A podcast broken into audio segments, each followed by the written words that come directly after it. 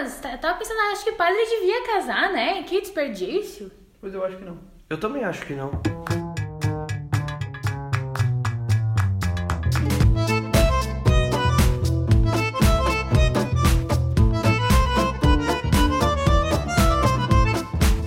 Muito bom dia, boa tarde ou boa noite para você, nosso querido ouvinte que está chegando na saga vocacional, o chamado. Oh, não Viu? tem nada a ver a com. gente a gente inventou um nome novo para esse negócio aí.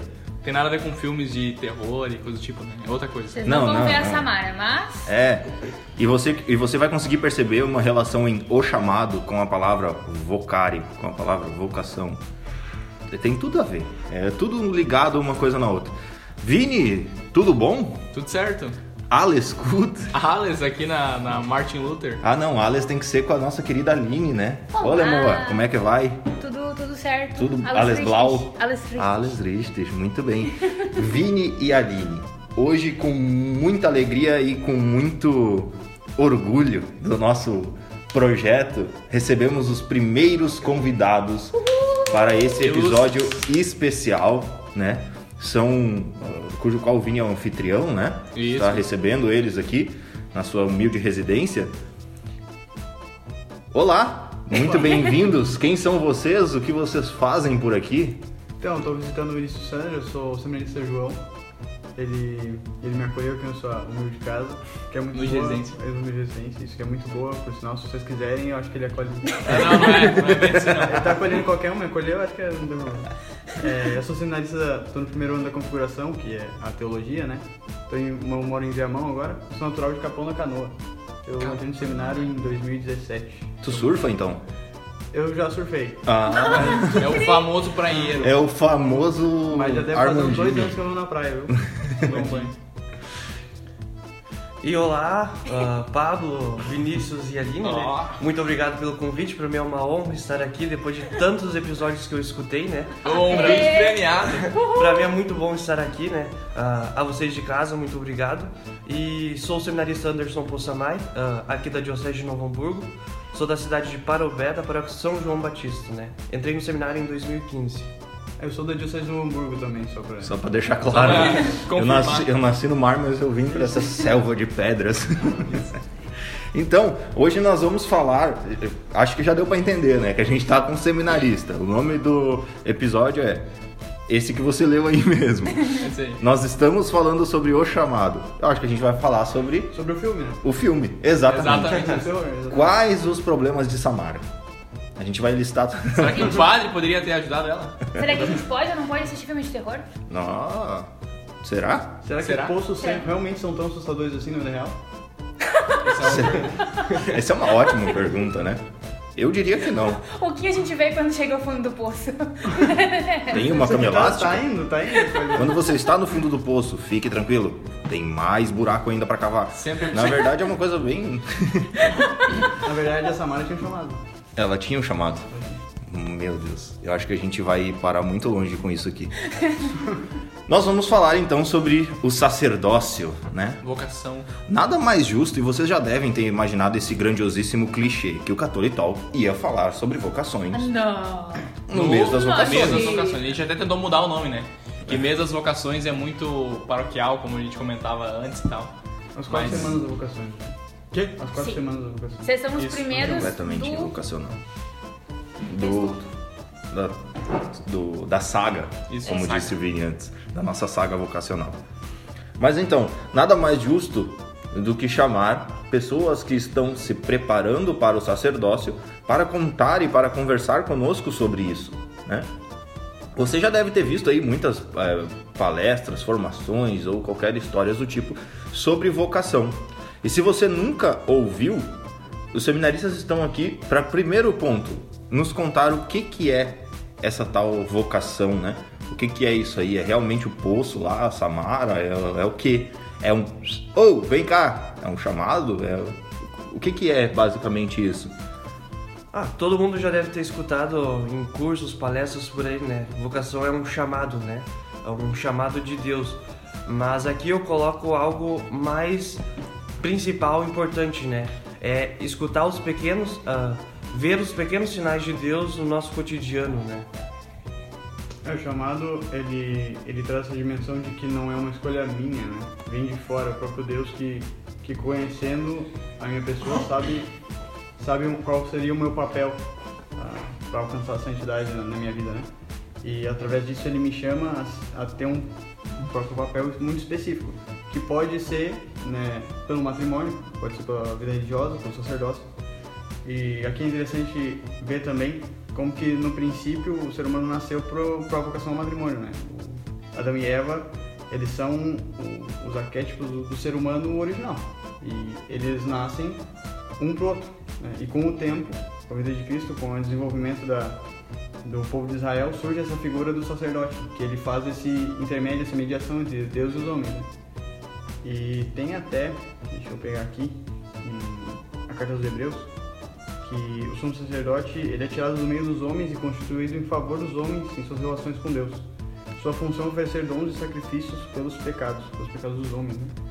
Então, o sacerdote é algo que a gente perde um pouco, porque a gente está muito acostumado a ver padre assim andando por aí, mas o sacerdote ele tem um papel muito singular de, de fazer a ponte entre o ser humano e a divindade, né? coisa que no mundo antigo era era impensado, né? Porque Deus era muito distante, muito longe, né? Hoje agora a gente está acostumado com aquela coisa de, vocês já comentaram em um outro episódio do Cristão de Berço, né? Já está acostumado com o, o cristianismo e tal. Mas antigamente o sacerdote era uma caça assim da sociedade que era muito privilegiada, totalmente diferente do comum. Né? Separado, né? Exato, exatamente, separado. E era até admirável, né? Hoje a gente sim, vê que sim. a sociedade não tem uma admiração por um sim. padre, né? Olha lá, um homem passando de batina aqui, aquele respeito, enfim. Ah, aquele ali é o padre aí da, do bairro aqui. Eu acho que depende, depende bastante a situação, né? Eu, eu moro numa, morava numa cidade pequena e lá até hoje é assim, né? Tu vê assim, ah, o padre é o padre, meu Deus do céu, aquele negócio assim, você precisa de um conselho, vai falar com o padre. E, e às vezes acontece as senhorinhas da paróquia estarem com um problema aleatório, assim, ah, não sei, eu vou, vou lá falar com o padre. Daí chama, vai lá falar com o padre sobre, ah, não sei o quê, porque minha filha tá doente, meu sobrinho tá lá com problema, e o padre Padre, tem um passarinho comendo meus mamão. Não, uma benção. É aquela coisa, né? Acima do padre, só Deus, acima de Deus. Só o Divino Pai Eterno. Não entendeu a referência? Assista o episódio, né, o seu episódio anterior. Pois é, então, é, como muito bem foi dito por ti, essa a vocação ele é um chamado, e a gente sempre fala dessa parte da escolha, mas que é um chamado externo, realmente, né? Esse chamado externo, como é que ele chegou até o ouvido de vocês ou até o coração de vocês, né? Porque às vezes a gente vê assim, seminaristas e tudo mais, ah, porque eu participava de um grupo de jovens e lá fui tocado, não sei o que, ah, porque eu participei de não sei o que. Mas no caso de vocês, esse chamado veio assim, veio vindo, vindo, vindo, chegou no ouvido, chegou no coração de vocês, de que forma, né? Contem para nós um pouquinho assim de como é que é, é, é esse discernimento que vocês estão tendo ainda, né? Mas que, enfim, como chegaram a esse ponto de ser seminaristas? Como eu tinha falado antes ali, uh, dos pequenos sinais, né? Na minha caminhada de formação, no meu discernimento, Deus foi se mostrando em pequenos sinais, né? Me dando aqueles sinais, uh, a vocação sacerdotal, né? Uh, desde criança, quando eu fazia ainda a catequese, Uh, a minha catequista sempre falava, ah, tu vai ser padre, tu vai ser padre, né? Mas eu nem tinha conhecimento do que, que era o sacerdócio, né? Mas eu dizia, sim, você padre, né? Eu confirmava com ela, mas não tinha noção, né? Pra tá mim... Bom, tá, tá, você sim. bom, bom, bom. Até, hoje, até hoje vai ficar catequista. A única figura do sacerdócio era aquela do meu pároco quando tava lá em Parubé, né? Depois disso, então, uh, eu brincava, eu ficava em casa sozinho, meus pais trabalhavam, né? E na parte da tarde eu ficava sozinho e brincava de ser padre ao mesmo tempo, né? Porque eu tinha uma Bíblia que no fundo tinha o rito da missa, né? Então eu ligava o rádio, botava qualquer música lá que pra mim tinha sentido um pouco. Arerê! E celebrava. E celebrava a missa lá com bolachinha, né? E suco. Bolacha Maria. Um copo, né? E era assim que fazia, né? Depois de um tempo, quando eu terminei a, a Crisma, fui convidado para fazer um retiro do movimento Onda aqui da Diocese. E ali numa palestra, o meu pároco falou sobre o sacramento da ordem ali foi o chamado assim que se concretizou, né? Mas em pequenos sinais Deus se manifestava, né? E também tem essa tem, tem essa questão de tipo assim, na infância eu já brincava disso, né? É, tipo, é algo que é natural, né? É algo que já vem em nós. Às vezes falta um discernimento para poder ver se realmente é para aquele lado ou é para o outro. Mas que a, a, nossa própria vida vai tendo, né? As mulheres, por exemplo, tipo assim, ah, tem, tem aquela aptidão para arrumar a casa, para lavar uma louça, para fazer alguma coisa do tipo, para cuidar das pessoas, né? É, pra, sei lá, tipo, eu tenho meu irmão, já cuido do meu irmão mais novo, da minha irmã. Tipo, isso é, são, são algumas coisas que a gente vai percebendo, né? Tipo, o homem já tem uma, uma, Já pensa assim na vida dele, ah, domingo com a família, né? Ah, vou lá varrer um pátio, cortar grama, ou fazer alguma coisa. São, é o natural, né? A gente vai sentindo essas predisposições naturais, né? Que são esses pequenos detalhes, né? Com certeza. Eu ia só completar e dizer que é aquilo que o João falou também, né? Porque é, tem esse negócio dos detalhes é real porque tem a ver com quem a pessoa é, né? Então, quando ela começa a se conhecer e vai se aproximando de Deus, ela começa a conseguir entender isso que já estava ali, mas ela não era capaz, né? É, a primeira vocação do cara é pra santidade, né? Aí, como vai se dar essa santidade, aí entra, como secundariamente, a outra vocação, construção total e matrimonial, enfim. Mas, do meu, do meu lado, foi bem engraçado o meu discernimento inicial, assim, porque na minha família era sempre de igreja, assim, então sempre tinha brincadeira que um dos filhos da minha mãe seria padre. E o meu irmão mais velho já tava namorando, então sobrou pra mim a bronca. Ah, então vamos lá, né? Você tem que ter. Aí um dia, tinha uns 15 anos, eu. Tá aí, né? Porque se Deus quisesse que eu fosse padre, né? Qual seria o problema? Aí em 15 minutos eu me convenci. Não, não, isso aí, né? Se Deus quisesse, não, não teria problema. Eu, nah, isso aí não, não se decide assim, né? Aí eu fui dormir. Mas eu combinei com Deus, ó. Se tu quiser mesmo, então nessa semana tu toca no som de novo. Aí eu dormir. E eu esqueci completamente. Aí no final de semana eu fui no grupo de oração. E pra minha surpresa, a pregação era sobre São Luís Gonzaga, né? E daí eu, bom, tá aí. Tá aí né? E daí eu comecei toda a caminhada, ir atrás das coisas. Depois eu conheci, foi depois que eu conheci vocês no Hamburgo, padroeiro, então é São Luís Gonzaga. Foi bem bacana. Foi, eu cheguei na diocese bem pelos caminhos de Deus mesmo, assim, né? Pelo chamado externo, não por conclusão minha. Porque as minhas experiências iniciais de seminários foram bem, foram bem duras, assim. Porque eu sou um cara muito, é, como eu posso dizer, envergonhado, né? Tenho dificuldade de, de, me expressar. Agora eu já trabalhei muito isso no seminário, enfim, uns 5 anos já aí. Mas o Vinícius vai lembrar quando, quando eu comecei a fazer os discernimentos. É, eu não ia jantar, né? Tem uma história. Não, não, teve uma vez, teve uma vez recolhimento vocacional, que sempre tem, né? No seminário Betânia aqui na Diocese. Uhum.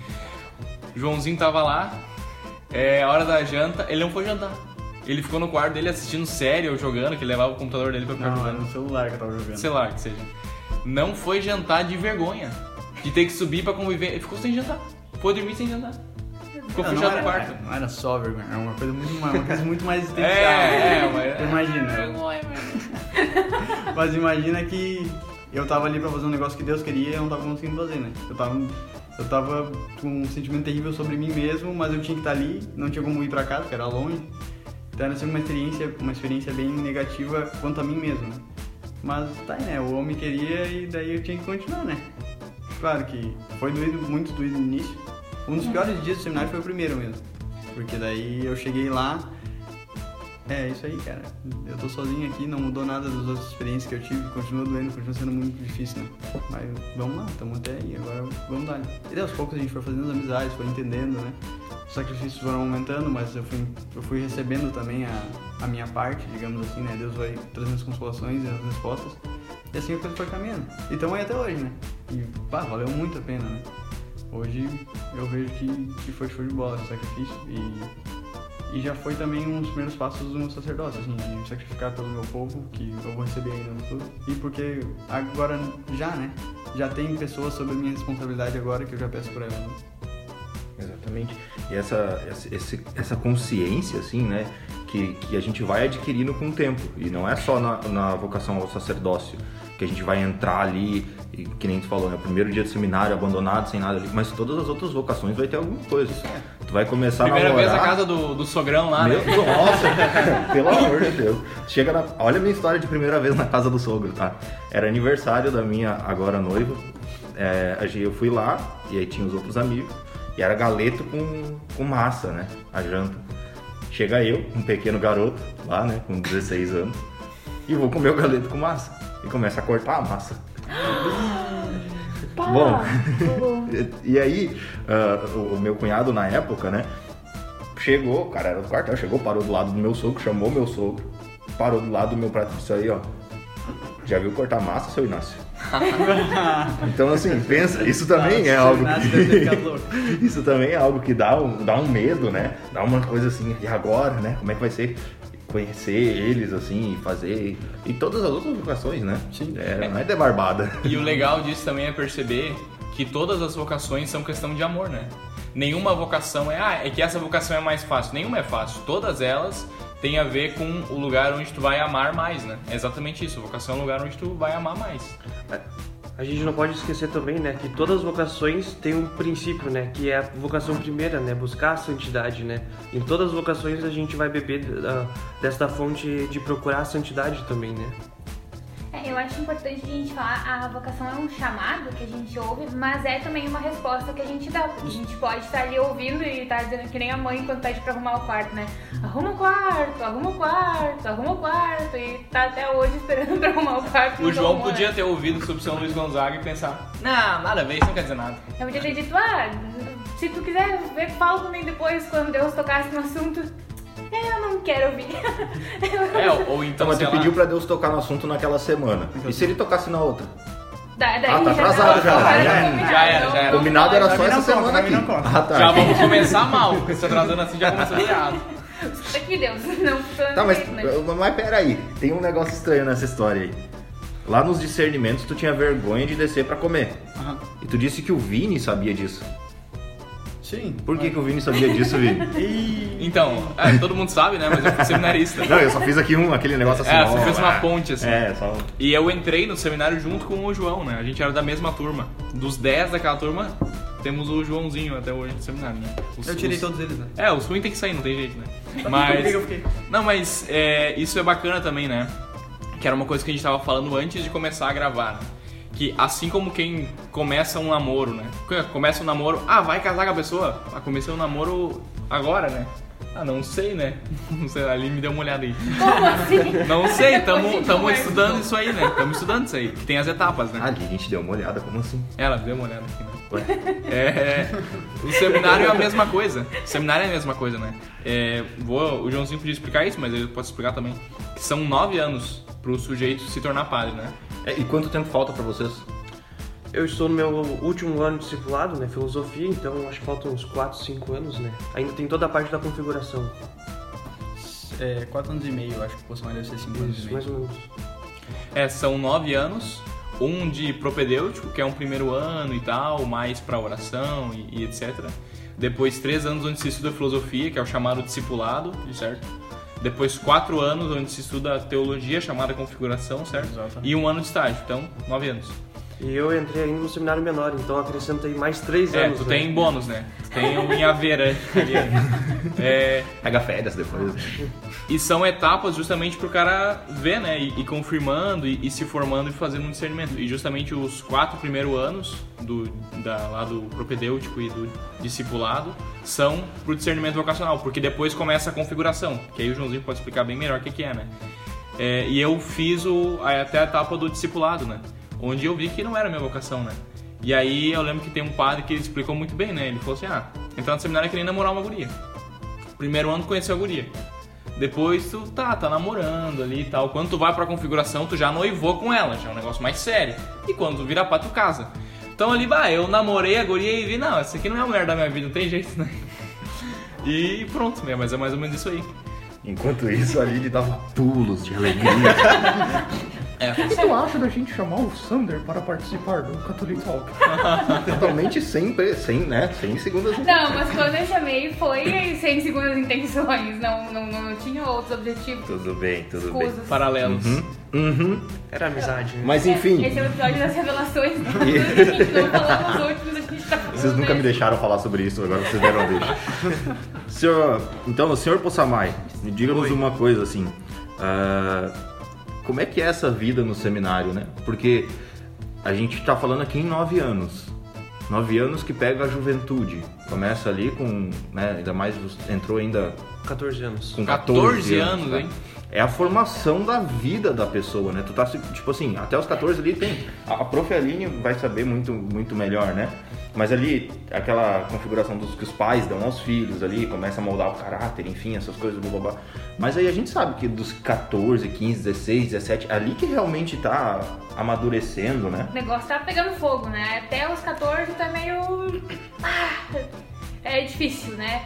Quando a bebê é boa, é legal de brincar, de lidar. Depois que passou dos 5, o negócio já fica um pouco complicado, né? E Mas é tenso. acho que a gente a gente não falou o que, que é o sacerdócio em si. A gente falou mais um pouco sobre, sobre isso, né? Mas eh, pra, pra gente falar um pouco sobre a vida no seminário, vamos voltar um passo atrás aqui, vamos explicar, porque pode ter algum perdido aqui, né? Não sabe o que, que é o sacerdócio, né? O, que, que é o sacerdócio em si? Ah, pra mim acredito que o sacerdócio é aquela a autoridade de Deus, né? Aquela ferramenta de Deus para salvar almas, né? Deus se usa de algumas pessoas, né, do sacerdote, para salvar almas, né? Claro que o sacerdote também precisa se salvar, né? Mas ele é a única ferramenta de Deus, né, para salvar. Isso. Ele guia e conduz o povo de Deus, né? Porque Deus, é, ele não. Ele pode se virar sozinho e converter as almas sem precisar de outros, mas ele gosta de, de estar com a gente, né? É família, né? Ele conta com os seus próprios que ele mesmo forma para que estejam no mundo como sinal dele no mundo, né? Então o sacerdote é realmente é o padre, aquele cara lá que tá lá na frente, né? É o cara que. E o que, que o padre tem que fazer? Tipo assim, agora, beleza, agora tu é padre. Agora tu é padre. É só rezar a missa, né? Usar tipo, ir lá, tá lá domingo, bonita, É, e a se- durante a semana- usar aqueles, aquelas batinas preta, pá, com, ah, aquilo ali é. Nossa, é xarope. Só Uma boinazinha, um chapéuzinho lá, uma coisa assim, e rezar a missa no domingo. Isso, isso é o que o padre tem que fazer, né? Pra quem tá pensando aí na vocação. É isso aí, né? É, é e não é. não, porque o padre ele tem essa, toda essa parte que é o que a gente vê, né? Ele vai lá e celebra a missa e pronto, acabou isso que a gente vê normalmente. A gente vê também muitos que atendem as confissões e tal, né? Toda essa parte sacramental. Mas além disso, a formação sacerdotal é um negócio bastante integral, né? Pega toda a nossa vida, né? A gente mora no seminário e a gente não só aprende a rezar a missa né? são, são nove anos que não é que a gente fica lá repetindo até decorar como é que faz a missa. Não é isso. Mas a gente tem estudo de filosofia, a gente aprende a ser homens, né? Seres humanos completos. Porque a gente vai guiar os seres humanos também, né? E então toda a responsabilidade paroquial, toda a administração da coisa, é, os estudos também, porque ele não pode sair só falando o que ele acha, né? Tem toda a doutrina da igreja por trás, não pode sair inventando coisa. É, que mais não dá pra dizer? É, o padre tem aquela responsabilidade, né, de pregar o evangelho, né? Ah, tem toda a questão da, dos sacramentos de cura, né? Ah, fazer unção dos enfermos, matrimônio. Envolve toda essa questão que o padre tem essa responsabilidade, né? Então não envolve só a questão da missa, né? Tem que cuidar da parte espiritual das pessoas também, né? E a responsabilidade do padre pela comunidade toda em si, né? O padre ele é responsável não só pela por nós que estamos na missa no domingo, né? Ele é responsável pela comunidade, por quem tá vivendo em volta da igreja e nem vai na missa. Às vezes a gente não, a, gente acha que o padre é responsável só por quem tá indo ali e tal, não, mas a, a comunidade, aquele povo, aquela, aquela região ali é responsabilidade do padre. Acho que falta também, acho que até essa consciência falta às vezes, de que o padre é responsável por aquelas pessoas que estão ali. Não é simplesmente um negócio que o padre resolveu um bom dia. Ah, hoje eu vou ir lá rezar uma missa e tudo bem, né? Não, ele tem essa responsabilidade pela alma do, do pessoal que tá ali com ele. Então não é só, só ir lá, tipo, eu vou na missa e sento do banquinho, o padre vai lá e né? Ergue Jesus e tá feito o negócio, né? Tem, tem muito, muito mais por trás do, do que só isso, né? esses nove anos de preparação aí não são somente para ficar aprendendo a, a rezar uma missa, porque até porque se fosse ia ter padre que não ia estar falando amém no final do Pai Nosso, né? Em nove anos ia ter aprendido que não se fazia, se tem padre que faz. Não aqui, na diocese, em outras. Vou até fazer agora. Lá, Ah, lá mas na, assim, na, na Patagônia. Na né? Patagônia tem. Falar vai com cerveja Patagônia. Ah, mas enfim. A gente sabe que não é só isso. E o padre, o que, que ele tem que ter? Ele tem que ter um pouco de contador, né? Porque ele tem que ser administrador. Ele tem que. Nossa, gente, é muita coisa. Pensa em vocês, tá? Pensa aí, vai, vamos, vamos lá. Pensa na sua paróquia. Tu tem a tua paróquia. a tua paróquia tem que pagar. Vamos, vamos por esse ponto assim, ó. Água, luz, beleza. Tem alimentação, sei lá, tá, vamos dar os, os ranchos, vamos ter que arrumar o som, a gente vai ter que não sei o que, não sei o que lá. Dá uma instrução pro pessoal da música ali, que não tá muito bom. É, aí, peraí. Mas e as capelas? Não, as capelas também é responsabilidade. Aí tem algumas paróquias que tem, sei lá, 10 capelas. Cada capela vai ter o, o seu coordenador da capela, lá, o seu administrador, mas o padre tem que estar ciente do que está acontecendo lá, tem que administrar. Aí lá na capela lá vai ter um dia que alguém entrou e roubou a capela. O que está acontecendo naquela comunidade, né? Que, que comunidade é essa que está indo roubar a própria, a própria igreja da comunidade? O que está acontecendo com aquele povo? Ah, lá na comunidade as pessoas estão não estão indo ninguém na missa. Gente, isso tudo é responsabilidade do padre. É, tá fazendo celebração lá e tá indo duas pessoas na comunidade. E aí? Os movimentos também, a catequese, tudo tem a, os catequistas, catequistas dependem de um organizador, o organizador sempre fala com o padre antes, né? Então tudo que acontece dentro da paróquia, o padre sabe com antecedência e organiza a coisa com, com antecedência. né? Aí todos os casamentos ainda lá, um monte de gente vindo uma de cada lado querendo casar e a cerimonialista querendo saber se pode botar o tapete roxo, se pode soltar foguete. E aí Borboleta, largar borboleta na igreja, assim. o padre res- resolvendo isso e do outro lado tem o, o Sander lá querendo uma direção espiritual e daí depois tem não sei quem lá da diocese pedindo que ele assuma a catequese a nível diocesano e então assim não é de barbada, né? É, a palavra-chave que a gente poderia dizer é que o, o padre, né, poderia ser pai, né? Porque ele é pai de família, né? A, a igreja é a casa, né? Ele, ele tem que cuidar dos seus filhos, tem que cuidar da estrutura da casa, tem que cuidar da economia, né? Tem que cuidar de tudo, né? E aqui também tem um. Eu vou trocar um pouco o assunto, né? Mas é um movimento que a gente tem que entender. O padre faz tudo isso, ele tem tudo isso pra responder, pra se responsabilizar, e ele tem que fazer bem, porque senão é um povo inteiro que sofre consequências. Mas o principal é o âmbito espiritual. O sacerdote ele tem que interceder pelo povo. O sacerdote, eu, eu e o Pulsamar, a gente entrega as nossas vidas. É por vocês aqui, vocês leigos, né? É, é pra vocês, né? A gente não, não tem como o sacerdote ser egoísta, né? Ele não pode fazer pra si mesmo a coisa, porque senão ele, ele vai estar se enganando, né? É, é para outros, é a questão do, do amar, o sacerdote ama todo o povo, né? Então a vida que ele entrega ali, ele não pode nunca esquecer que ele, ah, ser padre, eu tenho que. Ele faz o movimento de aprender ser contador, administrador, mas ele faz isso só porque tem outras pessoas que precisam disso, não porque ele quer fazer. Apesar de que vai ter pontos da formação em que o sacerdote ele vai gostar, né? Ele vai preferir isso mais que aquilo. E tem também sacerdotes que têm uma predisposição melhor a fazer coisas específicas, né? E, e a igreja oferece esses papéis também né? de administradores diocesanos, de, dos formadores dos seminários. São padres que desde já do seminário manifestam essa capacidade e então a formação guia eles já para esse caminho. É uma coisa que, tu, que eu e tu tava conversando esses dias, né? Eu e o João. É, tava falando sobre oração e não sei o que, e a vida com trabalho e tal. E ele falando sobre a vida no seminário, né? E daí ele disse assim: Bah, agora eu percebi que eu não posso não rezar. Porque eu tô aqui só pra isso. Tô no seminário, vou ser padre pra rezar, pra interceder. Porque os leigos às vezes querem fazer mais, mas, claro, a gente se dedica e todo mundo consegue tempo. Mas chega um momento ali que, bah, não tem como. Tem que cuidar de família, tem que trabalhar, tem que ir pra faculdade. Mais que isso eu não consigo dar. Queria estar com o Senhor e não consigo. Justamente o sacerdote consegue. Por isso que ele é padre, por isso. Até aqui entra um outro tema que tu pode explicar na sequência, né? Por que, que os padres não casam, afinal? Mas, e daí ele dizia pra mim, né, bah, se eu não é, rezar, se eu não estiver ali com o Senhor, eu não sirvo pra nada. Porque é essencialmente pra isso, né? O sacerdote essencialmente é pra fazer essa intercessão. É, acho importante uh, reforçar isso também, né? De que a gente fica assim, ah, mas o padre ele tem que cuidar da paróquia. Mas o mais importante não é isso, né? Isso tem que ficar bem claro.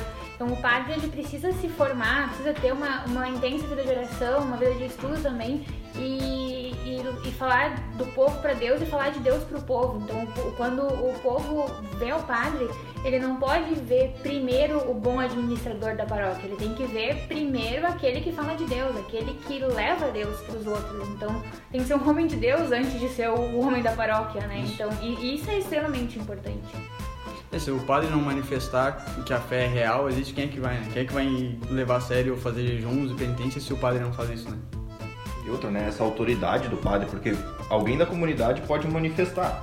né? Vai ter um bom catequista, vai ter uma, como dizem aí, uma beata, que é uma senhorinha que está sempre lá na missa, reza o terço antes da missa. Todo mundo às vezes fica falando de uma forma pejorativa, mas sabe que aquela pessoa é devota.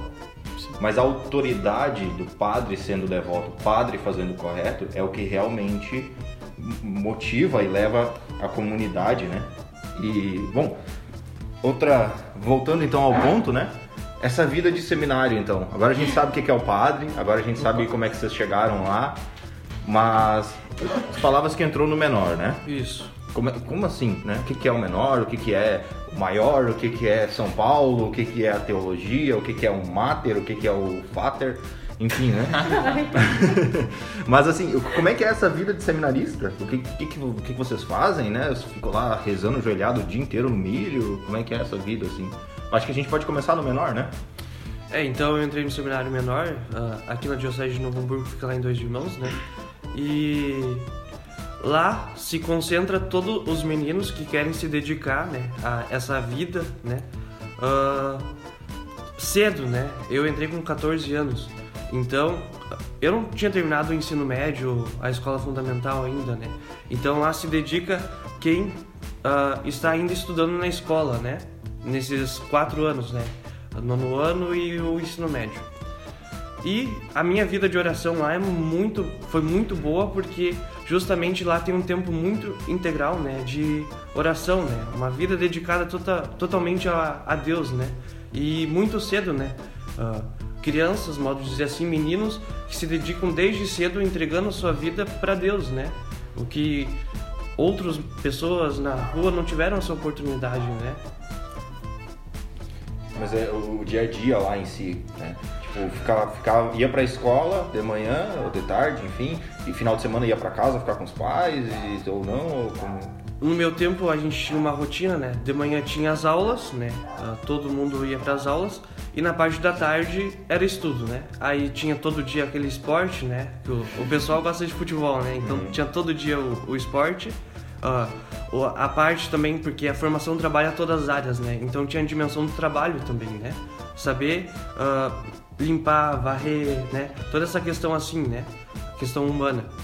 E depois disso, né, missas diária, terço, liturgia das horas, ah, adoração, santíssimo, E aí na sexta vai pra casa. isso, né. A gente tinha uma vez por mês ah, folga para ir para casa, né, passava desde a sexta-feira até o domingo, no domingo à tarde retornava ao seminário. E uma vez por mês também os pais iam até o seminário para nos visitar, fazer aquela, aquela festa, né? A gente domingo à tarde se reunia todo mundo debaixo da sombra lá e comia bolo e era uma festa, né? Show. E essa escola, esse estudo ali no final do nono ano, primeiro, segundo, terceiro, daí a, a diocese escolhia lá, não, eles vão pra aquela escola lá, vão fazer ali no- na escola tal, ali que eles vão se formar. É, nós tínhamos uma escola fixa, né, onde todos os seminaristas ah, iam estudar lá. E era muito bom porque ao mesmo tempo não era só os seminaristas que estudavam lá, né? A gente tinha o contato com o povo, porque era uma escola normal onde as pessoas todas, todas estudavam lá, né? E apresentar essa imagem, esse exemplo, né, de seminaristas estudando com outras pessoas, né? A gente era tipo os top na escola ao mesmo tempo, né? Porque a gente conseguia passar essa imagem de Deus para as outras pessoas, não precisava falar nada.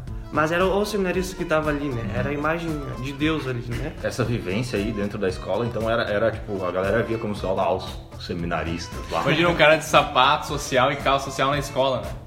Porque era assim, né? Sim, sim, a gente usava o uniforme do seminário, tudo. Tinha o uniforme da escola e o uniforme do seminário, né? Quando a gente conseguia ir com o uniforme do seminário na escola, era tipo. Ah, hoje eu vou de seminarista. Mas era muito bom, foi muito bom o meu tempo lá. Eu passei três anos lá, né? E não me arrependo, né? Porque eu entreguei desde cedo, aos 14 anos, minha vida, né? E foi uma benção, né? E aí depois disso, depois desse tempo lá no menor, daí faz a evolução daí. Isso, vai pra um novo Que nem degrau. né? Pokémon, assim, né? É. Pikachu, Digi. Não, Digimon não. Ih, Tá errado. confundi já.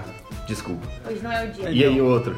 Depois do menor, a gente tem a etapa do propedêutico, né? Que é um tempo onde não entra a vida acadêmica, já passou o ensino médio, mas é um convívio ali dentro do seminário com outros padres, outros seminaristas, onde já vai tendo contato com uma vida de oração mais profunda. Foi onde tu iniciou. Exatamente, porque aí entra tanto o pessoal que veio do menor, quanto o pessoal de fora que não fez o menor, que foi o meu caso.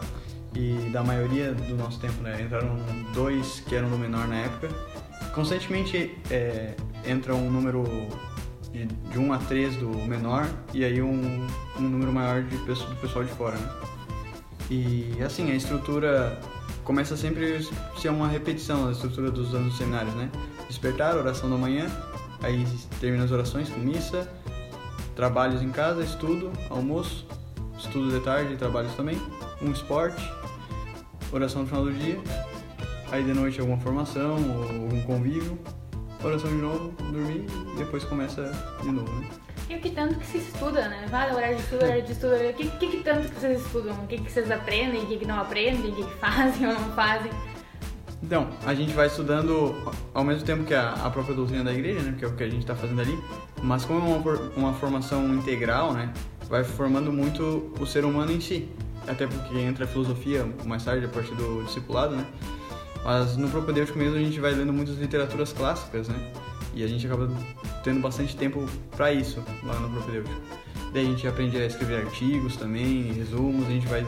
E ao mesmo tempo também a essas formações da doutrina, né? O catecismo a gente já vai tendo contato no propedêutico mais a fundo e assim vai indo, né? Eu tenho uma pergunta. Ah, onde é que entra o grego nisso? Porque o Vini, assim, ó. Cara, ele tem que falar grego, né, Aline? Ele tem que largar no meio, assim. Onde é que tá? Esse, esse- tem o estudo, então, também lá do, Tem, tem. do grego. Ah, não. o Vini que beleza. dava, aliás. Mentira. Não, mas, mas, é, e forma essa, essa não, não bem vocação, assim, mas a gente pode perceber que esse tempo de estudo ele influencia tanto que o Vini é um cara mais intelectual, né? Já teve, de repente, essa, essa predisposição a isso, natural, mas que lá nesses momentos de estudo é o que, é o que a gente falava antes, né? Vai ter um padre que é um pouco mais é, voltado a uma parte mais intelectual, vai ter um outro mais que é teológico, vai ter outro que é mais administrador, vai ter um outro que é mais é, confissão ali, e a gente vê que, que isso vai se evolu- evoluindo lá dentro, né?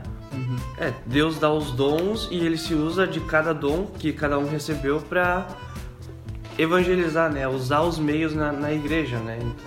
E uma coisa importante também, né? Que é, provavelmente isso já aconteceu aí, talvez com quem esteja estudando, né? Principalmente se fez parte de grupo de jovens aí, né? O cara tá lá, é, é um jovenzinho aí na escola, um professor falou alguma bobagem de história, que a igreja matava milhões, supor, né? Alguma coisa do tipo. Aí o que, que vai acontecer? Ele vai perguntar pro padre: Ô padre, o professor falou tal coisa, é verdade? Aí, às vezes a gente pensa, né? Não, o padre estuda só teologia. Se ele estudar só teologia, nessa hora ele olhar criança, pro criança, pro rapaz e dizer, ah, não sei te dizer, né? Então, tem que ter um conhecimento quase que de tudo, um pouco, assim, né? Conhecer e tal, porque às vezes, e isso sobretudo nas cidades pequenas ainda se vê, né? As pessoas consultam o padre pra muita coisa, assim, né? Ah, pergunta isso aí pro padre. Às vezes não tem nada a ver, assim, com, com igreja e tal. Ah, vai, vai perguntar pro padre porque ele vai saber, né? Tô doente. Ontem mesmo eu tava ajudando um, um rapaz, um amigo meu, que ele tava com duas opções de, de emprego, assim, né? Ele não sabia muito critérios pra discernir o que, que, ele, que, que ele escolhia, né? Ele falou, não, cara, vai por esse aqui, porque tal empresa vai, vai te tratar assim, então essa aqui talvez não seja uma boa tal. Uma coisa muito prática, um assunto muito humano, assim, que a partir do, do estudo filosófico, do estudo sobre o ser humano, enfim, a gente vai aprendendo a, a ter critérios pra julgar a própria vida humana, assim, né? Não só espiritual. E a gente vê isso, isso- essa parte assim, a gente vê até até mesmo em quem não tá no seminário buscando sacerdócio, mas os que vivem realmente como católicos, né, que, que são catequistas, que estudam e tal. A gente a gente tem essas experiências, né? Eu nunca fui pro seminário, enfim, mas a gente vê muitas pessoas vêm vêm nos buscar pedindo conselhos, pedindo porque sabe que nós estamos ali buscando é, Vai ter alguns que vão olhar e dizer, ah, nossa, mas ah, estão ali, né, sendo la- lavagem cerebral da igreja, blá, blá, blá. Mas em algum momento eles vão sentir falta. Eu até falava isso essa semana com uns catequizandos meus, que na minha juventude ali, quando eu comecei a participar dentro da igreja, meus amigos começaram a, a dar uma sumida, né? Começaram a dar uma, uma afastada. E aí teve uma vez que eles fizeram uma janta, um evento, enfim, uma festa na casa de um deles, e eu não fui porque eu estava em um curso.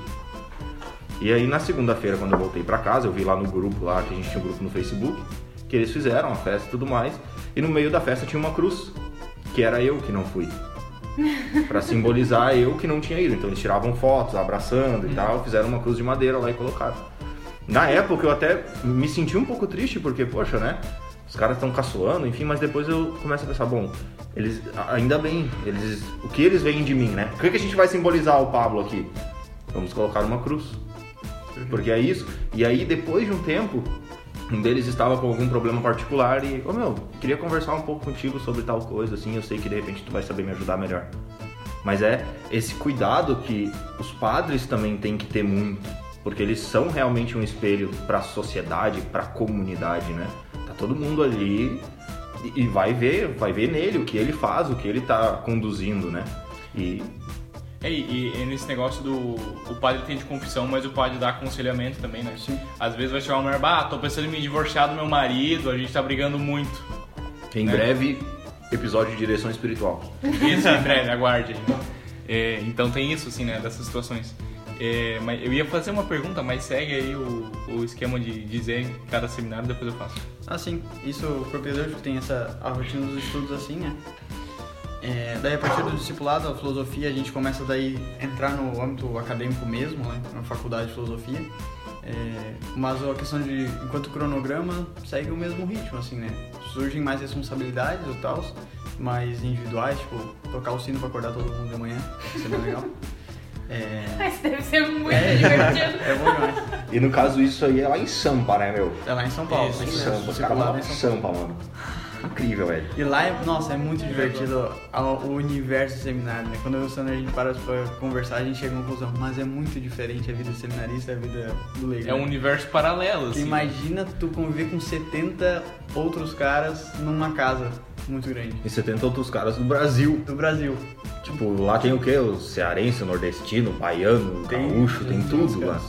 Já teve bem mais lá, bem antigamente, né? Agora tá contando com quantos lá, Samuel? 72, mais ou menos. 72. E, cara, tem gente de tudo que é naipe lá, assim, é muito louco lá. Porque. Porque é um, é um processo, a gente vai amadurecendo com o tempo, né? E cada um vai chegando também com algumas imperfeições bem específicas, assim, é bem curioso. É, na hora do estudo fa- fazendo barulho, ou na hora do trabalho é, se começam a discutir, não gostam de trabalhar do mesmo modo, né? E assim vai indo, só seguindo o caminho, né? É bem curioso, bem divertido. Até uma vez eu e o João conversamos sobre isso, a gente falou que no seminário cada ano equivale, sei lá, uns três anos de vida normal, assim. Porque a quantidade de gente que tu conhece, de experiências que tu tem, sabe?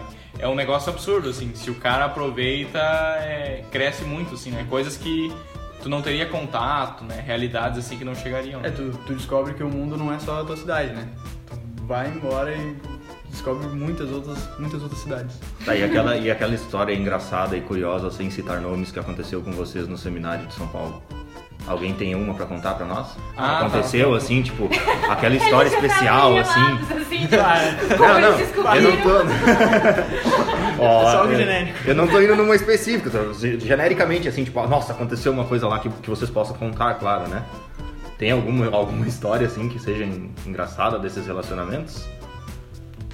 O Samuel vai ter mais história, o Samuel veio do menor. É, eu tenho bastante histórias, né? Mas já vem de outros seminários, né? Não, pode ser. que Pode ser, pode ser, pode ser. A gente quer ver um. É sem pressão, né? Fica em paz. É, não. E se não quiserem também, né? A gente vai pro outro assunto. Tinha uma questão, por exemplo, uma história muito engraçada que no momento eu fiquei, tipo, muito triste, né? Mas depois agora eu dou risada, né? que tinha o meu reitor no seminário menor, é o Padre Alex, né? E eu, a gente era seminarista, criança, né? Ah, não tinha dinheiro pra cor- ah, cortar o cabelo, né? Na época ali. E eu precisava cortar o cabelo. Daí eu cheguei no padre e falei, padre, o senhor me ajuda, me empresta um dinheiro pra eu cortar o cabelo? Daí ele falou, por quê? Eu posso cortar o seu cabelo? Eu falei, o senhor sabe cortar? sei, sei, sei cortar sim. Aí eu falei, ah, por que pagar se o padre po- pode cortar, né? Então, falei, vamos lá. Daí eu, eu sentei na cadeira, o padre pegou a maquininha, eu pensei, o padre é profissional, né? Vamos fazer um degradê, um... com maquininha e tudo pra cortar o cabelo, né? Sentei na cadeira, primeira coisa que o padre fez foi pegar a máquina zero e passar bem rente à testa, rapando a cabeça, né? Eu olhei assim, tipo, só dei um grito, padre! E o padre raspou a cabeça, né? Depois que tinha feito, não tinha mais o que fazer também, né? Mas o cabelo cresce. Adotei o famoso chapéu, daí touca, boné. Mas foi muito bom, assim. Legal. Tem muitas histórias. O seminário é um conto só. O Vinícius também já me perguntou dessa de cortar cabelo. Né? Eu? Lembra Ah, é. disso, né? No Betânia uma vez cortei o cabelo do Ele João. inventou de não, vai ser bom aprender a cortar cabelo nos próximos anos do seminário, né? Foram duas vezes. Eu lembro É que que a eu- segunda vez eu fiquei sem franja. É que eu Duas queria aprender a cortar digo. o cabelo, eu precisava de uma cobaia. Ah, E o. João, ele é muito Não, tranquilo, claro, ele... vamos lá. Vamos lá, tudo bem, não tem ser problema. bom. E aí eu cortei o cabelo. E no fundo foi um Tem investimento foto, bom, inclusive. né? Porque eu fui pra São Paulo e ele nunca mais tocou no assunto, nem cortou o cabelo. Foi só pra passar vergonha sem franja. Porque a conversa era, deixa eu cortar teu cabelo, que daí quando eu chegar em São Paulo eu sei cortar cabelo. E nunca já corta de todos os outros É, lá. faz um. É, e, e é curioso, né? Lá no seminário, quando eu tava lá, pelo menos, lá em São Paulo, tinha os seminaristas que cortam cabelo lá. E a responsabilidade deles na casa era, depois do café da manhã, tá lá pra cortar o cabelo do pessoal. Nossa, que tri. Embora. Bem legal. Que loucura. Então, encaminhando-nos um pouco mais pro final, nós temos 45 minutos de, de podcast. Eu tenho uma coisa pra perguntar. Vini, tu... É faltou a teologia. Faltou falar Ah, desculpa, a etapa perdão, da configuração lá, né? Perdão. Que aí o negócio é bem mais profundo, né? Porque antes a gente estava no discipulado, onde a gente ainda era algo externo, né? Ser discípulo de Cristo, né? Mas a configuração é um passo de ser configurado ao próprio Cristo, né? A coisa fica séria mesmo, que é aquela coisa do noivado que o Vinícius falou antes, né? Porque agora já não deve ser mais eu, mas é que Cristo tem que habitar em mim, né? E daí, bah, o negócio é, é louco, tu criar essa noção de que essas imperfeições que o cara ainda tem, depois desses quatro anos de que já passaram, elas não podem mais existir. Tu tem que buscar erradicar todas elas, porque é Cristo que vai vir habitar em ti. Tu vai manifestar Cristo no futuro, né? Então tu tem que levar muito a sério e, e é isso que é pressuposto já para a configuração. Né? Os nossos padres lá, eles deixam claro que, que quando tu vai passar por etapa de configuração, tu não pode mais estar com a dúvida, né? Tu tem que estar certo, não, essa é a minha vocação, eu vou seguir adiante. Acontece, o pessoal entrar em dúvida ainda, acaba acontecendo, algumas vezes acontece ainda, né? Mas o ideal é que não. É muito claro, Deus me quer sacerdote. E, e de fato é uma experiência um pouco desesperadora no início, quando tu entende o que que é a grandeza do sacerdote, né? São João Crisóstomo tem um livro muito bom sobre o sacerdócio, e ele faz várias comparações, assim, que tu fica, tu entra em desespero, assim, porque é muito grande, né, a realidade que ele fala. E uma das comparações que ele fala é que o sacerdote não é comparado aos anjos. O sacerdote é comparado ao Espírito Santo, que tem o poder de trazer o próprio Cristo ao mundo, né? Então, tu lê isso, tu fica, cara, eu vou trazer Cristo ao mundo, como assim? Né? Só que daí é um outro passo de entender que não, é ele que quer. né? É, ele chamou, ele vai dar o jeito dele. Então lá, como a gente está fazendo em Viamão agora, né? A questão dos horários é, tá um negócio diferente do resto. A partir desse, desse ano começou agora, a gente não tem mais um horário para estudo. A gente tem horário para as orações de manhã, horário para missa, refeições e só. Né? O resto a gente vai sentar, olhar o que a gente tem de tempo e encaixar as nossas responsabilidades. Temos trabalhos, temos fazer esporte, temos estudos, temos orações que, que não estão no horário próprio da casa e a gente vai montar essa grade e vai levar para os padres. Ó, padres, a gente quer fazer assim. A gente se conhece, a gente sabe que assim vai funcionar melhor e a gente apresenta. Ó, daí, ah, acho melhor trocar isso aqui para aqui. Mas individual, assim. Isso cada bem uma individual, sua. exatamente. Claro que, por exemplo, eu e o Ramon lá em, lá em Viamão, a gente gosta de acordar mais cedo que as orações da casa e a gente ofício das leituras juntos, né? Porque a casa não propõe esse horário e a gente sabe que a gente for rezar sozinho, é antes das orações da casa, a gente vai dormir se a gente for tentar, porque já é mais cedo que o padrão. Então a gente já se ajuda, né? E assim a coisa vai indo. Mas lá em Viamão é uma consciência maior de ser livre e virtuoso, né? Já é pressuposto que não precisa de um horário para colocar oração, porque tu necessita disso já, né? Que nem beber água, criança pequena, que não, não sabe que ela tem que beber água, né? Mas depois que ela entende que ela vai se desidratar, ela, vai- ela vai necessitar, ela mesma vai buscar tomar água, né? E assim vai ser a oração pro, pro seminarista e depois sacerdote, né? Porque daí ali tu já tá, já tá quase, né? Sim. Então, é tipo assim, eu não posso depender de chegar alguém me tua- cobrando, assim. Exato. Quando chegar na tua paróquia, que seja mesmo como vigário logo depois, né? Que se, que se torna padre ou de qualquer forma, mas o outro padre que tá lá, ele não vai ficar te dando. Exato. É cada um, né? Na sua, na sua particularidade. Como adultos já tem que estar que tá cientes do seu, dos seus deveres e, e realmente é algo muito. É, é muito pesado esse último ponto, né? Porque daí, tipo assim, agora não é mais só lá estudar e só por ti, só... agora tu tem que se consumir de verdade, né? É, é aquela, aquela comparação que tem, acho que no livro do Purgatório lá, né? Que, que se fala do ouro sendo. é, tu tem um, um ouro lá e para ele chegar nos 18 quilates, tu vai ter que ir queimando ele para derreter todas aquelas impurezas. E é isso aí que vai acontecendo nessa vida de seminário, né? Temos as nossas imperfeições, algumas ainda terão depois de padre, né?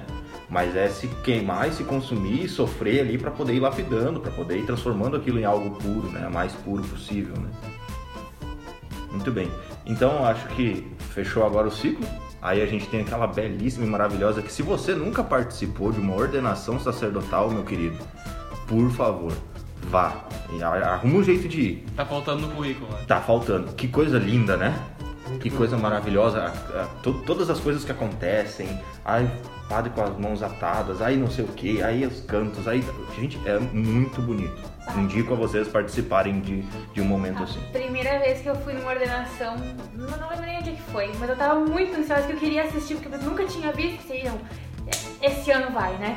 Fui pra ordenação, cheguei lá, todo, o negócio, né? O, o passo a passo e tal. E chegou naquela parte que todo mundo espera, que é quando ele vai virar padre mesmo, né?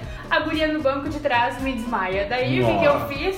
Fui Foi lá, ajudar. peguei a guria, levei pra fora, nananá, cuidei da mulher, nananá. Quando eu voltei, Já era. já era padre. Eu Já tava perdendo a. Não, não, isso aqui não funciona. Ano que vem, ano que vem. E de vai. paz, que o senhor nos acompanha. Aí, no outro Tava ano, no né, envio. fui assistir a ordenação no banco da frente, a guria passa mal. Ah. Não, não, isso não é possível. Aí, levei a guria pra fora, cuidei dela. Daí, você não chega, você tem que resolver esse problema. Daí, pra ver a ordenação inteira, cantei no coral da da ordenação. Aí não importava, o pessoal podia. E desmaiou mesmo a guria, né? Sempre desmaiou Tu ia ter sentado lá se não tivesse É, coral. Aí o, sempre, ma- né? o maestro do coral desmaia, né? Não, não. Daí. Bom, sempre que tiver alguma ordenação, tu me avisa se tu vai pra eu estar preparado pra se eu vou ou não. Não E sei, você tem de outro mim lugar. na ordenação, vocês podem desmaiar. E falando dessa beleza da, da ordenação em si, o que, que mais encanta vocês? O que, que vocês veem de mais belo no sacerdócio, particularmente? Cara, pra mim tem crescido muito essa noção de responsabilidade sobre outras pessoas, né? Porque a gente vê todas essas grandezas do mundo, né? As grandes construções, os grandes acontecimentos, os grandes fatos, as guerras, mas não tem dom maior, bem maior do que uma alma humana, né? É maior que qualquer outra coisa, né? É o maior bem que a gente tem. E, bom, eu poderia entender que, que Deus, eh, sendo o máximo sumo bem, eu, eu vou me dedicar minha vida inteira, a minha alma, chegar ao céu. Mas Deus, ele, ele me escolheu, assim como escolhe todo sacerdote, para não levar só a mim, né? Mas levar outros junto comigo, né? E é isso que me traz mais responsabilidade e alegria no sacerdócio. Saber que eu vou poder oferecer a Deus, levar a Deus aquilo que há de mais precioso no mundo, outras almas, né? Não só a mim. E. Quando chegar lá, vai encontrar elas. Bah, isso aí é uma coisa que vai ser muito legal. Se eu conseguir chegar no céu e ver todas as ovelhas do rebanho que eu fiquei responsável, né? Claro que sempre vai ter, elas são livres, né? Sempre vai ter alguma outra, provavelmente, que não vai chegar lá, né? Porque ela é livre. Mas se eu chegar lá e, e ver a maior parte, eu vou ficar faceiro, né? Só alegria. Então, seu João, olha só. Depois que o senhor passar daqui, tem uma galera ali te esperando que tava contigo na vida aí, né? Deus falando lá nos juízes. Tem uma final. faixa lá, Joãozinho nos para. Bem-vindo para com o João. Eles já estavam te esperando aqui. O povo da paróquia tal manda um abraço. Aquelas caravanas, né? Chega um de ônibus no, no céu, né? O senhor foi meu vigário. O senhor foi não sei o que lá. Ai, hoje os nossos anjos da guarda estão mais felizes, né? Eu Que a gente tá falando umas coisas mais decentes. E o senhor passa mais? É, é mais ou menos o, o que o João disse, né? O que me motiva e eu acredito muito que do qual esse caminho eu sigo, né? É justamente por que, que Deus me escolheu para ser essa ferramenta para salvar essas almas, né? Ah, porque eu vou ser, o, se eu chegar ao sacerdócio, né?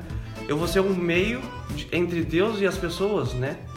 Uni- onde eu vou poder levar o único remédio que pode ajudar essas pessoas que é a Eucaristia, né? E Então isso me motiva muito, ah, essa grandeza do sacerdócio.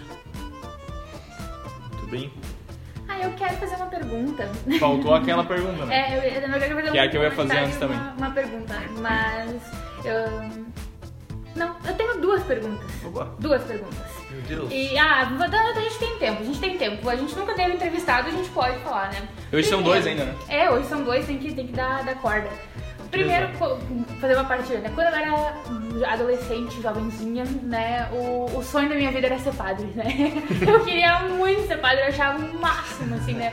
Adorava ver o padre lá, achava lindo, pensava, um dia eu quero ser que nem padre. Imagina trazer Jesus, né? Aí eu descobri que não, não podia, né? E aí a gente pode falar um pouco disso?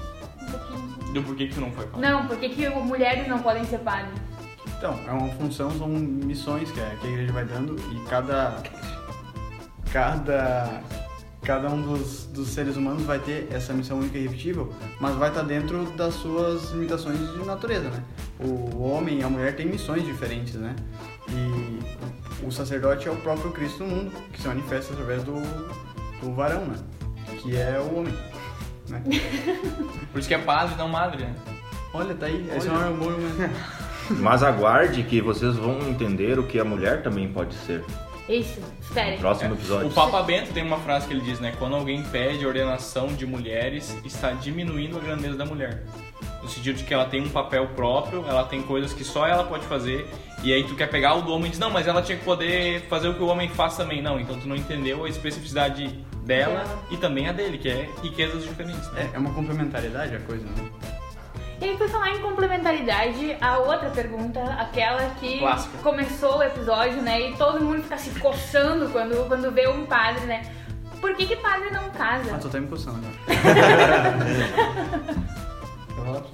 É, então, é, a questão do celibato, né? Não é só o padre não casar, né? mas é uma entrega total e séria a Deus. Eu vou estar me dedicando completamente a estar me preparando ao futuro povo e, e é pra eles, não é pra mim. E são muitos, né? Se eu me dedicasse a uma pessoa, aí eu já teria usando o tempo a uma única pessoa só, né?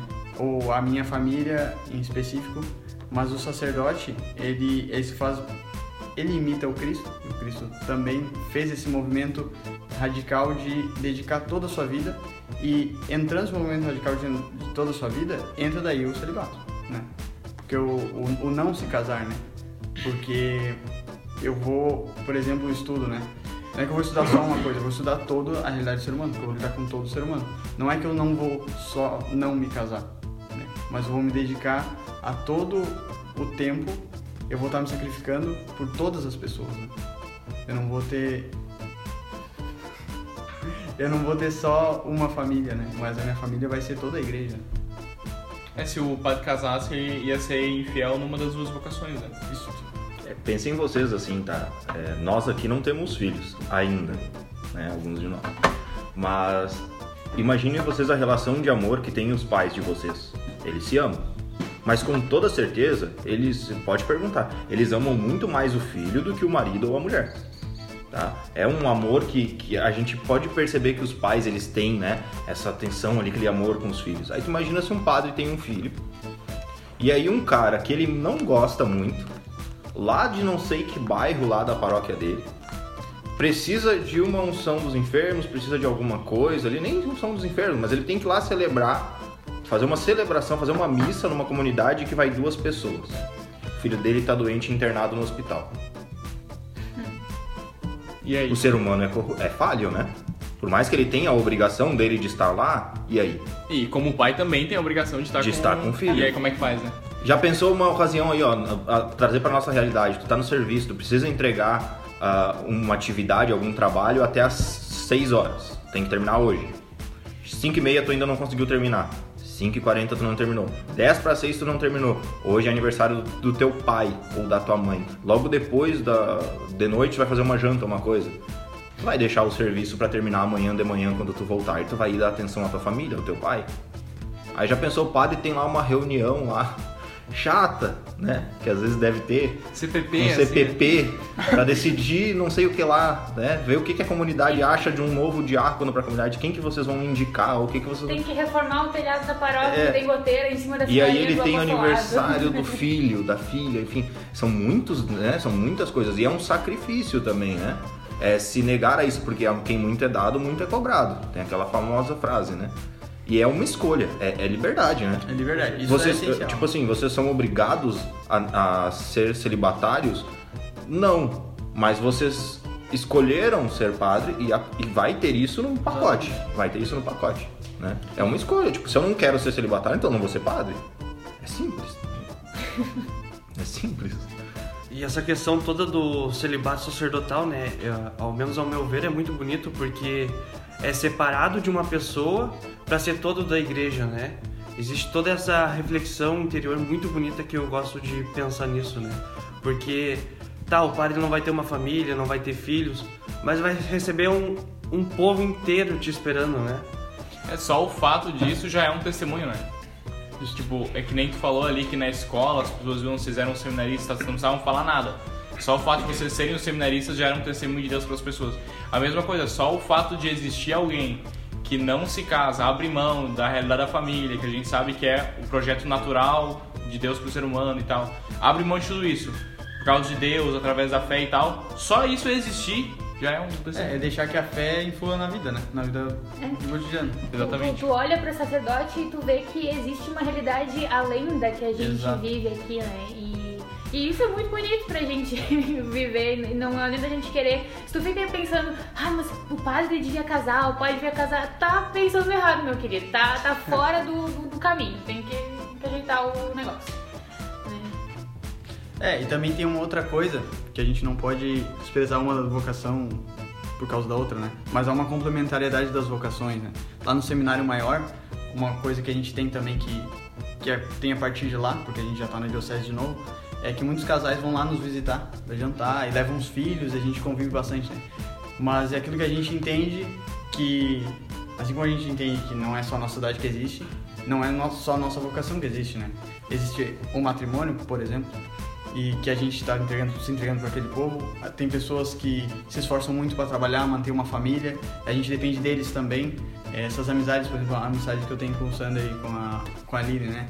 É, eu entendo que, bom, eu, eu tenho o meu papel. Né? Eles estão dando duro lá fora, então eu não posso, eu não posso negligenciar isso. Né? Eu não posso dormir até mais tarde e não estudar. Eles estão lá fora trabalhando, dando duro, porque eles vão ter filhos. E esses filhos deles vão precisar de Deus, esses filhos deles vão precisar de uma boa catequese, vão precisar da missa, da Eucaristia. Aí entra o meu jogo, aí é a minha vez. Então se eu, se eu ratear o que eles fizeram lá, vai estar fraco, vai, não vai dar certo, entende? Eu vou estar fazendo o mal para eles se eu não fizer o meu papel certo. E uma dica pra quem tá discernindo aí, o que, que vocês diriam? Ah, quero ser padre. O cara tá ouvindo esse episódio e quero ser padre. O que, que vocês diriam pra essa pessoa? Primeiro faz um movimento de, ó Deus, se tu quer mesmo, toca no assunto durante a semana de novo. Coloca pra Deus, né? Mas, mas diria pra ir atrás do, do sacerdote, né? De ir na, na paróquia, hoje mesmo, vai lá, liga pra paróquia, ah, o padre tá aí. Ah, o padre tá e tal. Ah, então dá pra marcar um horário pra conversar com ele. Ah, não, hoje não dá, mas amanhã se tu vier, daí já marca o padre, dá um chimarrão, toca um assunto lá com ele, conversa. Daí vê que não é, conversa com outro sacerdote também, vai indo atrás, vai descobrindo, aí descobre que tem os, os recolhimentos lá no Seminário Betânia, vai lá mensalmente, vai, vai conhecendo, né? Escuta Catolitol. Exatamente, perfeito. Mas é justamente isso, né? Usar da direção espiritual para como ferramenta para o discernimento, né? E também como eu disse no início, né? Ver os pequenos sinais que Deus vai, vai mostrar. Tem alguma coisinha que Deus vai dizer, essa é a tua vocação, né? Porque todo mundo tem uma vocação, né? É, o caminho também é muito único, né? Muito personalizado. Tu é uma pessoa única e irrepetível e não é que eu vou dizer, ah, tu tem vocação se isso aqui acontecer. Não. Isso é interessante, né? Porque que nem vocês dois. Ah, o João não entrou no seminário menor, mas entrou jovem no seminário, né? Tem também padres aí que, bah, até 25 anos o cara viveu sei lá onde, no mundão. E... É, o padre Léo, por exemplo, da Canção Nova, famoso, né? Eu acho que ele era alcoólatra, né? Isso. Ele tinha uma vida totalmente assim, nunca soube de Deus nada, assim, nem aí. E aí depois, e aí tu vai dizer, como é que tu vai olhar pra, pra juventude desse cara e vai dizer, não, olha ali, já tava o sinal. A princípio não tinha sinal nenhum, mas é o caminho de cada um, né? É, tem aquele, aquele clássico, né? Que o Bolsonaro tava falando de brincar de celebrar a missa, né? E, ou ser coroinha e tal. Eu nunca brinquei de celebrar a missa, nunca fui coroinha, porque justamente eu tinha medo de, de estar em público, né? Nunca fui coroinha. E esse chamado ele não tem hora pra chegar, né? A gente vê aí o padre Paulo, por exemplo, né? Que teve família, assim, ficou viúvo e tal. Aí, claro, tem todo uma, é um, um assunto de- delicado, até que se chegou, enfim, tudo mais, para que ele possa realmente ser, ter se tornado padre. Mas é isso aí, é um chamado que Deus faz para quem ele quer, né? E talvez... É, Que nem foi o que os apóstolos lá, né? é, Se exatamente. você não ouviu a teologia apostólica, Tem Ouça lá. Volta lá e escuta. E acho que é interessante falar também nesse negócio de vocação, que não é que Deus vai. não vai se abrir o céu e vai cair um anjo. O anjo com o bilhetinho, frente. assim, que nem aquele meme, né? Xalamari Padre. Labachares. Dos anjos. então tem que, tem que fazer isso mesmo, ir ouvindo, e rezando e buscando pra, pra entender. E às vezes tem esse, é, é, esse discernimento, enfim, que tu vai namorar. Tá, eu vou casar, não vou ser pá, vou casar. Aí tu namora com. Ah não, mas aqui não. Que não vai, que não dá, Não né? vai dar dá certo. Não, não dá não. Aí mais um tempo de discernimento, conhece outra. Isso também tem no seminário, né? Tu entra, tu sai, às vezes tu volta. Isso a Né? gente falou, né? Não. Nove anos. Os Volta não. nove anos. Os nove anos é o processo padrão, né? Mas tem muita gente que sai, Fica mais. fica tempo e volta, né? A gente, esse ano mesmo, voltaram dois lá na etapa da configuração. Voltaram dois que tinham saído uns anos e agora voltaram no meio do semestre, assim, né? Porque conversaram com a formação, entenderam, não, agora eu já tô mais maduro, dá pra voltar, vamos lá. E assim vai indo, né? Tem também os legionários lá que que estudaram, estudam 16 anos, acho, desde o menor, fazendo um processo muito maior do que 9 anos, né? E assim vai na coisa, bem, bem maleável. É, e tem vários, assim, o sacerdote é uma coisa, né? Isso aqui é o sacerdote e pronto. Aí tu vai ter um sacerdote que é o dos legionários, tem outra coisa. E tem uma coisa que eu acho muito curioso, que é que nem ah, os padres lá na Grécia, né? Eles não falam a palavra mãe. Vocês sabiam disso? Não sei. Não. Não, porque lá fala grego, né? Mãe Ai, é uma palavra em português. Mãe é uma palavra em português, cara. Coisa, tipo, né? Ah, então, então não falam pai também. Também não. Incrível, né? Incrível. Eu fiquei agora. Mas enfim, é, além de todas essas, essas conversas, brincadeiras e enfim, muito obrigado por vocês terem aceito, né? é, trocar essa essa prosa conosco, né? Conversar um pouco sobre isso. Espero que a gente tenha alcançado o coração de alguém, né? Que um dia lá no futuro alguém vai estar dizendo, não, um dia eu tava escutando um podcast e falaram tal e tal. E Aí eu pensei, olha, eu disse pra Deus tocar de novo no assunto, ele tocou. Aí foi. Então, assim, querem mandar um beijo, um abraço, ou fazer mais algum comentário, alguma coisa pra alguém lá, a galera do seminário, enfim? Eu quero mandar um abraço pro meu padrinho, o Vinícius Sander, e a minha madrinha Aline, que são meus padrinhos madrinhas de, de Crisma. Eu queria mandar um abraço para os meus irmãos seminaristas, né? Que provavelmente vão estar escutando aqui este programa, né? Pra poder rir de ti depois, É. né? Encher o saco. Mas agradeço sim o convite de estar aqui, né? O meu programa, meu podcast favorito, né? É o único. Mas sintam-se à vontade também, né? Uma hora se estiverem por aí, ô, vamos gravar mais uma coisa aí. Sobre os padres gregos. É, queria falar alguma coisa e tal e tudo mais. Eu também queria aproveitar, e já faz um tempo que eu tinha que ter mandado esse beijo aqui, mas queria mandar também um beijo. Obrigado por terem nos escutado até aqui.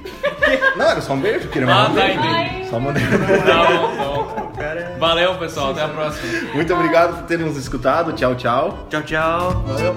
Tchau, gente!